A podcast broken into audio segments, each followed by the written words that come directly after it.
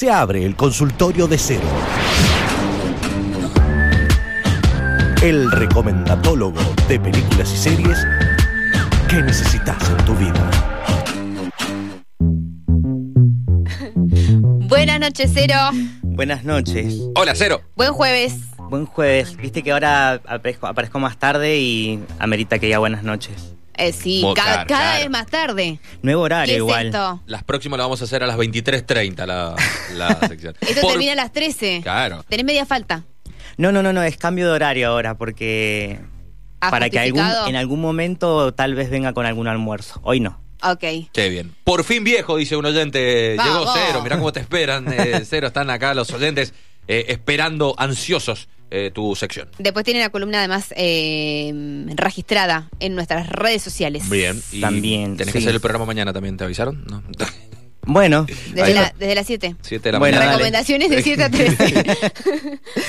no habría problema igual. Siempre listo. Mira, si me ves el cuaderno, Eh, tengo claro. cosas para el mes que viene incluso preparadas. Me gusta que Cero eh, todavía es de la vieja escuela, Eso. tiene todo anotado, Sí. papel y lápiz ahí, Sí. anotadito, nada de estar con el teléfono, viste que ahora Aparte- ya todos manejan con el teléfono. no cualquier anotación, mirá los esquemas que se hacen. Claro, flechas, eh, Mapa conceptual. eh, algo destacado, puntos. eh, Te digo el secreto. Es un tema con mi memoria que me acuerdo todo si lo escribo. Si me lo veo en el lo celular, mismo. te iba a no. decir lo mismo. Yo, yo lo hago también por lo Me mismo. pasa igual. Yo también. Viste, por eso tanto ejercitar que lo escribo a mano que después a veces no tengo que leerlo, simplemente Memoria me acuerdo visual. que lo Eso, Tal exactamente. cual. ¿Qué, qué tema ese, ¿no? Y Eh, no Ese momento en el que uno escribe automáticamente, será por la atención que le pone, no sé. No, No sé, si les tengo mucha memoria visual. Claro, ¿les pasa a ustedes de acordarse de algo que han estudiado anteriormente en sus vidas y Sí. se acuerdan de dónde, dónde estaba escrito, digamos, en qué parte de la Sí. hoja o del Claro, cuaderno? Sí, sí, sí, Totalmente. eso Me hacía los resúmenes y no los leía, simplemente me acordaba cuando los, los, los armaba, los escribía. Claro. Claro. Sí, Así sí, que sí. bueno, aprendan de, de esto que acabo de hacer entonces. Bien, good. No veo mucho color igual en esa hoja. No veo mucho no, resaltador. pero después va a ver que sí hay otros, es que no uso muchos colores igual. Sí, acá sí, mira. Claro. Mirá, ah, mira, mirá mira. que bien, colores y todo. No, mira, bueno, impresionante. Bueno, Cero, ¿qué tenemos para hoy? Hoy volvemos al terror. Vamos. ¿Podés creer? Vamos. Pero porque voy a hacer una Porque combinación. siempre es Halloween para cero.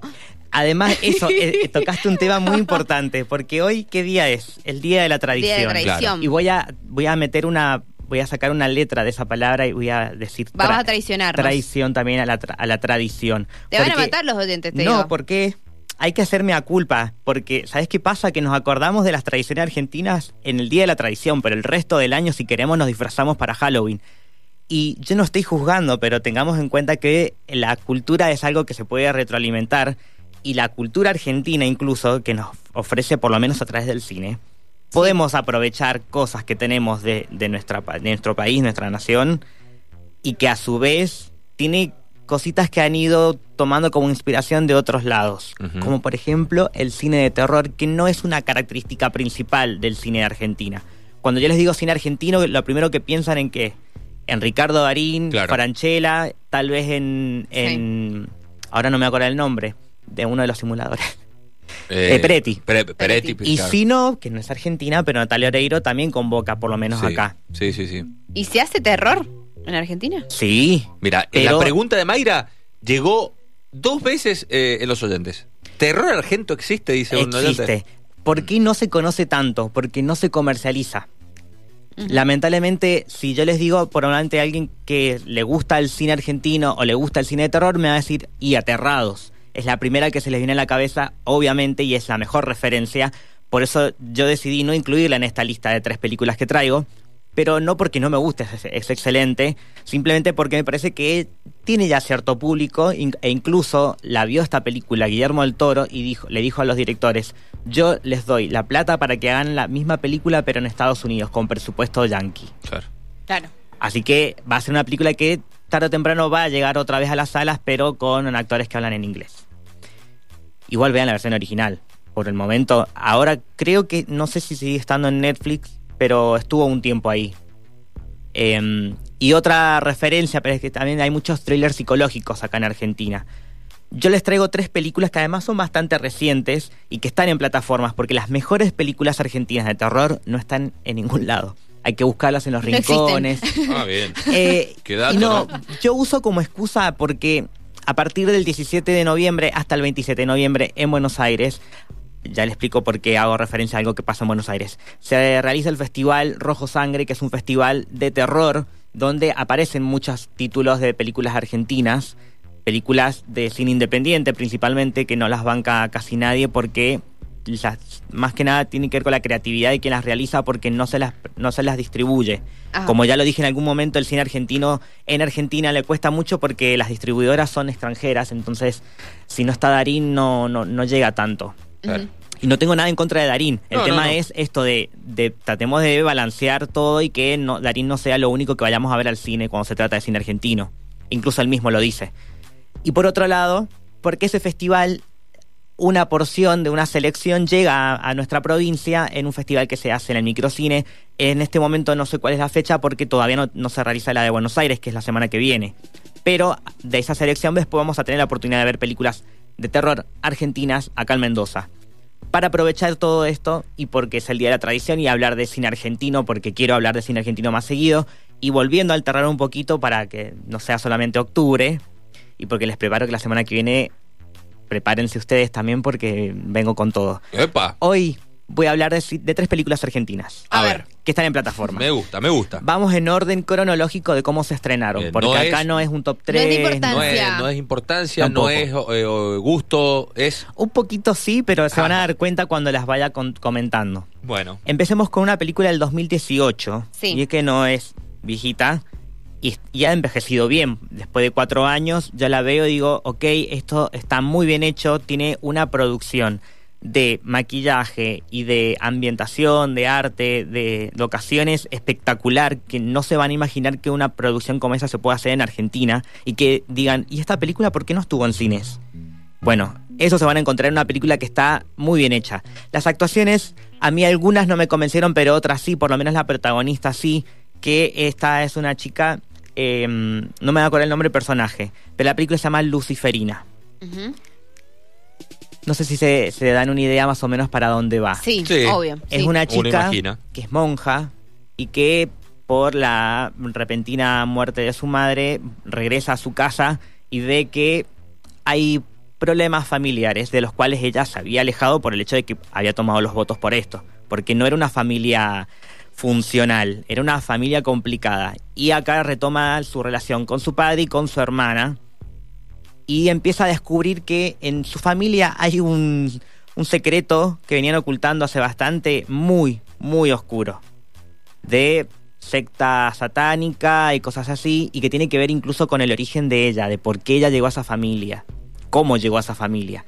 Y que a través de un problema que tiene su padre, un problema de salud, la hermana, que es como media la rebelde de la familia, y con un grupo de amigos de ella, deciden ir a un lugar donde supuestamente hay un chamán que les va a ayudar a solucionar este problema. El tema es que al volver a este lugar, esta chica va a descubrir que no es la primera vez que estuvo en ese lugar.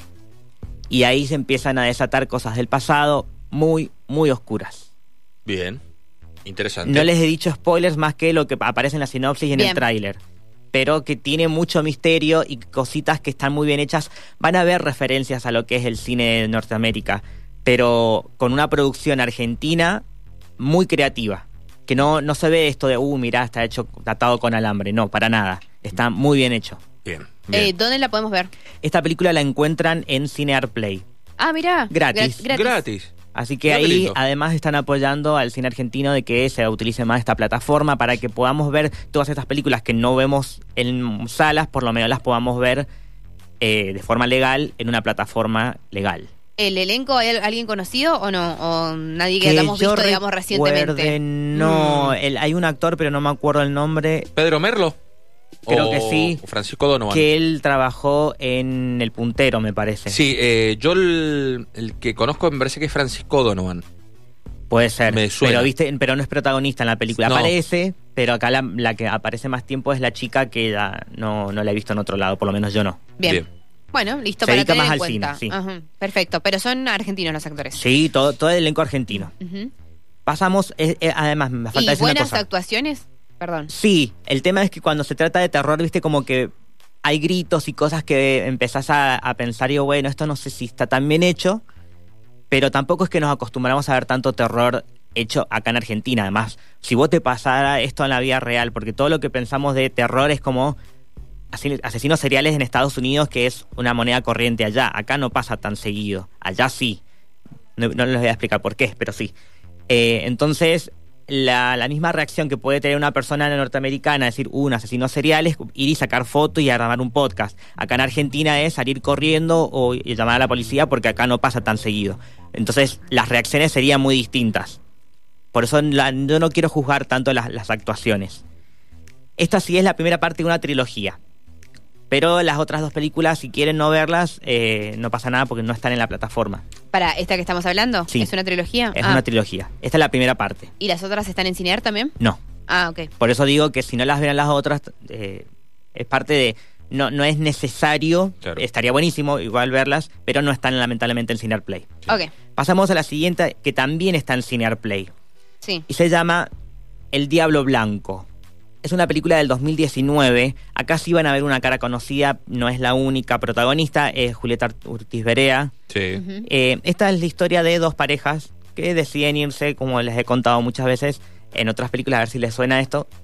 Deciden irse a pasar un fin de semana por ahí, tranqui, en- a conectar con la naturaleza. La típica historia. Claro. De, de terror.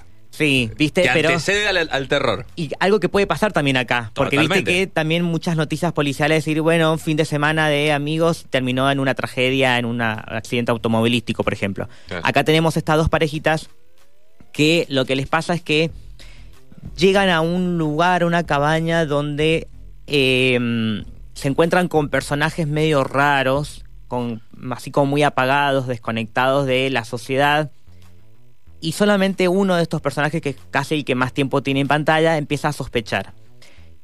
Y en las noticias, cosa que esto tienen que entenderlo como una regla de que en, si en la película vamos a ver a alguien que está viendo un noticiero, la noticia está completamente relacionada con lo que va a pasar después.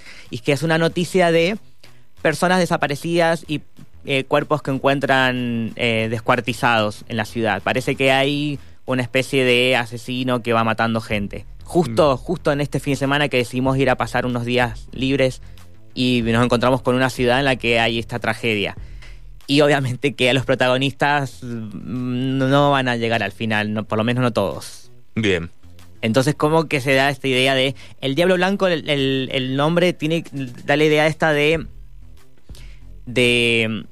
como que hay un peligro ahí suelto, y sí, Sí. tiene que ver con algo satánico también, pero eh, más con. eh, bajado a, a tierra argentina, eh, provincia de Buenos Aires, no, no capital para que vean que acá también hay un juego de producción, pero más que nada está jugando con el misterio de que no estamos viendo toda la imagen, de que quién es el que está detrás ahí acechando.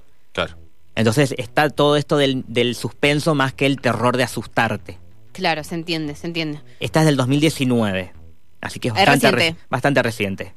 Bueno, ¿se llamaba? El Diablo Blanco. Ok, la Bien. encontramos en Cinear. En Cinear Play también está. Y la última, que esta la van a encontrar en Prime Video, que hay muchísimas películas argentinas, aprovechen para esto, si tienen Prime Video, para ver alguna de las mejores películas argentinas que están ahí por suerte. Y hay muchas películas de terror argentino ahí también. Entre esas, esta película que es del 2020, que se llama Los que vuelven, que está disponible incluso con subtítulos en inglés para personas extranjeras, así que es buenísimo que se pueda distribuir así. Bien. Esta película sucede en Misiones. Interesante para ver algo también del interior. Ahí igual van a ver un par de caras conocidas. Ahí hay un actor que no me acuerdo el nombre, pero a lo mejor Pablo me ayuda, que participó en la película Medianeras, que les nombré hace un tiempo. ¿Javier eh, Drolas? No, o- Creo que sí. Sí. Bueno, por ejemplo. eh, y esta historia sucede, ¿por qué se llama Los que vuelven? Porque la película empieza con una mujer que está cerca del Iguazú, literalmente cerca de las cataratas, pidiéndole a alguien que le devuelva a su hijo. Y tiene a un bebé muerto en sus brazos y el bebé vuelve a la vida. Y así empieza todo de ¿por qué? ¿Por qué una cascada te va a revivir tu hijo? ¿Cómo? ¿Cómo hizo? Claro. Y ahí vamos a ir entendiendo de que hay algo ahí que tiene que ver con, con una mitología tal vez eh, bastante mm, eh, tradicional a lo que es la, el pueblo mm, eh, indígena de la zona, vamos a ver personas esclavizadas o que trabajan como empleadas, que son de origen de Paraguay y que hablan en guaraní y que lo que los que vuelven son estas personas que vuelven a la vida pero no de manera voluntaria, no son zombies y tienen un objetivo. Y este bebé, como nunca tuvo la decisión de volver, porque era un bebé incluso recién nacido, que nació muerto, el hecho de que esté ahí y que haya, creo que tiene unos 5 o 6 años cuando ya vemos la historia comenzada, de que no debería estar ahí. Entonces hay alguien que lo está reclamando y que van a pasar cosas raras. Y está muy bien planteada con el misterio, con esto de, de un poco de mitología y tradiciono- de tradiciones de la zona que lo hace un poco más atractiva la estética de la película. Bien. Está dividido como en varios capítulos, eh, capítulos no de, de series, sino de, de- En un capítulo vamos a ver a un personaje principal, después a otro, y vamos a ir entendiendo cómo este rompecabezas se va armando de ese misterio de por qué hay personas que vuelven. Bien. Tiene muy buen argumento. Eso gana, dice Sí. un oyente. Sí, es interesante. A mí me, me gustó mucho porque no es de esas películas que te asustan de repente, sino Claro. de De la famosa casa, o lo que estamos viendo acá. Claro, ahora, ¿no? viste, de que- figuras. eh, de nada, que hay alguien atrás de la puerta, claro. ¿viste? No, acá es de. Está todo tan realista, a, pesar de que les estoy contando algo que parece medio fantasioso, obviamente, pero que está re- eh, relacionado con una mitología de, de, de pueblos indígenas que encuentra una vuelta a decir, ok, acá hay algo interesante y se hace más atractivo.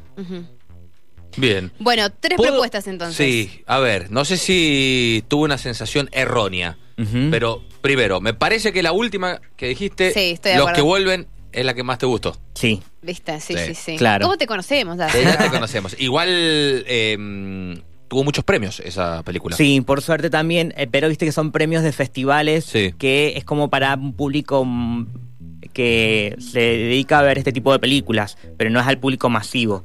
Por eso aprovecho y si les gusta que en algún momento voy a hablar de películas de superhéroe, porque hoy se estrena nada más y nada menos que Black Panther Wakanda Forever. Entonces, bueno, aprovechen y veamos no solamente que la quiero ir a ver, obviamente la quiero ver mañana, Sí. Veamos ¿En también, sí, veamos también películas argentinas, ¿por qué no? Y que tenemos la Claro. posibilidad, si tenemos Prime Video y si no, me, me preguntan a mí, las pueden ver por otro lado, pero, pero si no, en Cinear Play también tienen opciones. Bien. Acá un oyente me pregunta, mm, eh, dice, buen día Andina, las tres películas de la esposa de Bublé, se me fue el apellido ahora, que es Ah, Susana Pilato. Pilato. Eh, también tiene mm, películas, pero no sé si son de terror. Son más de suspenso, ¿no? Claro. De Perdida. terror, pero de terror de, de cringe. Claro. Porque todo bien con, con Luisana, pero ver, la, la primera me pareció un poquito interesante, pero demasiado Perdida. Hollywood- hollywoodizada, por decirlo de alguna forma, porque es como una detective que, que acá en Argentina no hay como ese tono de, Claro. de la chica misteriosa y muy masculina que le pasaron muchas cosas y por eso ella quiere investigar este caso. Esas cosas no Claro. pasan acá, ni siquiera en los libros. Vos estás hablando de La Corazonada. Sí. Sí. Y después está las otras dos, que Sí, es como Pipa Perdida y, y- y- No, Per- Perdida es la primera, la me primera. parece. ¿O no? Sí, sí, Bueno, no, no sé. recuerdo. No, no sé. La- ya la segunda y la tercera es como cada vez peor, Claro. pero no la culpa no la tiene ella, sino de, de que Netflix sigue apostando como de que en Argentina vamos a hacer cosas igual que en Estados Unidos y no, tenemos otra cultura, otra forma de, de- de pensar. Bien. Y no, no está bueno que queramos imitarlos cuando tenemos cosas como estas que acabo de comentar, que a través de, de- de nuestras tradiciones podemos hacer algo interesante y más característico. Claro, acá un oyente dice es muy cheta. Está, Sí. mire, el, el próximo año ya hay película para ella, Predeterminados, que es una película suspenso española-argentina. Se Mira. va a estrenar el próximo Bueno. año. Y también eh, la participación en otra película eh, argentina. Eh, mm, mm, mm, bueno, no sé, no sé cómo se llama esta, pero ha hecho 2018 Perdida, La Corazonada, Pipa, Mat- Matrimillas. Esa no sé cuál es. No, no Una me comedia. Una comedia, dice. Yo les diría que apuesten a Erika Rivas. Ella tiene mejor selección de producciones cuando se trata de elegir películas más interesantes y que a veces convocan, como el Prófugo el año pasado, que está disponible en Star Plus, Claro. y que no, no sé si es terror, pero tiene un poco de eso ahí, eh, el thriller psicológico tal vez, y que es, para mí, ojalá que fuera una de las, de- las actrices que más convoque, porque actrices argentinas a veces no convocan tanto como actores. Digo, apostemos por ahí, o Bertuccelli también. Ok, eh, bueno, la semana que viene nos contás un poquito, si querés, en algún momento de Wakanda, Dale, la pantera negra. les cuento el final. Bueno. No, no, no la spoilees. Claro, nada, No, pero no nada. sabes. eh. No se puede así. ¿Y el canje? Más tarde. Ah, ok. Bueno, bueno. Bien. Ah, No sé, ¿vos querés? Porque me parece que tenés, tenés ganas de comer pochoclo. Sí, sí, sí, ya no sabe cómo hacer para pedirlo. Mira, la semana que viene Te es mi aguantamos un cumpleaños, mes. así que yo a mí me tendrían que Ay, esperar ¿qué con día? pochoclo la semana que viene. ¿Qué día es? Viernes. El, el viernes 18. El viernes 18. Así que el 17 que vengo traigo sorpresitas. Vamos. Muy bien, muy bien. Y acá te van a tener que esperar acá con un desayuno. Seguro. Mínimo, ¿viste? Mínimo, acá. Algo. El equipo de producción se va a hacer cargo. Sí, dice. vos sabés Bueno, lo, que dale. Es, lo que es esto, sabés lo que es los cumpleaños acá. Lo Cero. festejamos un mes más tarde. Muchísimas gracias. Gracias a ustedes. Cero con todas sus recomendaciones hasta el próximo mm, Jueves. jueves. Excelente. Mm. ya, ya estamos, ¿eh? Buen fin de.